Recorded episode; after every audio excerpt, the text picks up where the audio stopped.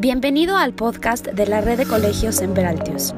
Aquí encontrarás tips y artículos que seguramente como papás serán de tu interés.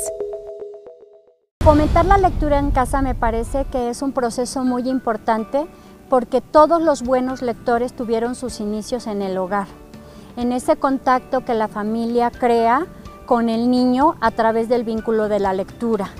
A veces pensamos que solamente a la hora de, irnos a acostar o de llevarlo a la cama es el momento propicio para la lectura, pero realmente puede ser cualquier momento en donde el niño reconozca en la lectura un momento para disfrutar, para imaginar, para crear, para aprender sobre todo.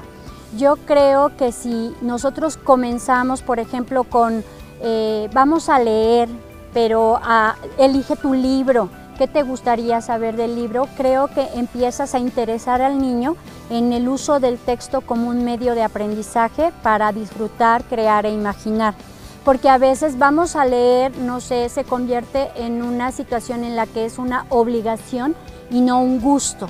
Entonces esto empieza a tomarse como un camino en de no me gusta leer, prefiero evitarlo porque no me genera ninguna satisfacción.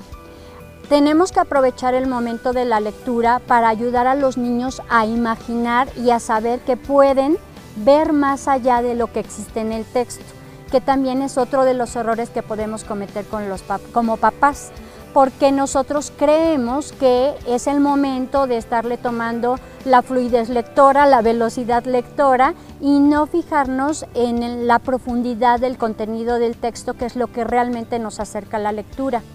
Creo que como papás podríamos empezar, por ejemplo, a hacer una lectura en voz alta, con tonalidades, con emociones, de tal manera que se atrape al niño, aunque sea pequeño, porque tú le puedes leer desde bebé al mes y él empieza a sentir ese reflejo de emociones que tú aplicas al momento de hacer la lectura, ¿no? A veces eh, leerlo de manera plana no ayuda, sino cuando la emoción empieza a involucrar ese tono de voz. Entonces el niño, aún de bebé, tú lo empiezas a ver cómo sus ojos se mueven tratando de seguir aquello que tú le estás representando con tu voz, con tus tonalidades, con el volumen. Entonces, los papás podríamos, por ejemplo, ocupar ciertas estrategias que se realizan en el aula misma. Por ejemplo, ¿Tú qué crees que va a pasar en el libro? Ya cuando empiezan a hablar o les muestras la imagen y ellos eh, ven y tú les dices, ¿qué crees que va a pasar en este libro? O piensas que va a ser interesante o te gusta el personaje. ¿Qué otra cosa ves alrededor del personaje? Es decir, el texto no solo es texto en las letras, es texto en los dibujos, es texto en la emoción. Y entonces esa habilidad para poder leer en un futuro, cuando empiece el proceso formal, tiene un gran éxito cuando sus fundamentos empiezan con el gusto de la lectura que viene de ese vínculo que se crea entre papá y mamá y el niño.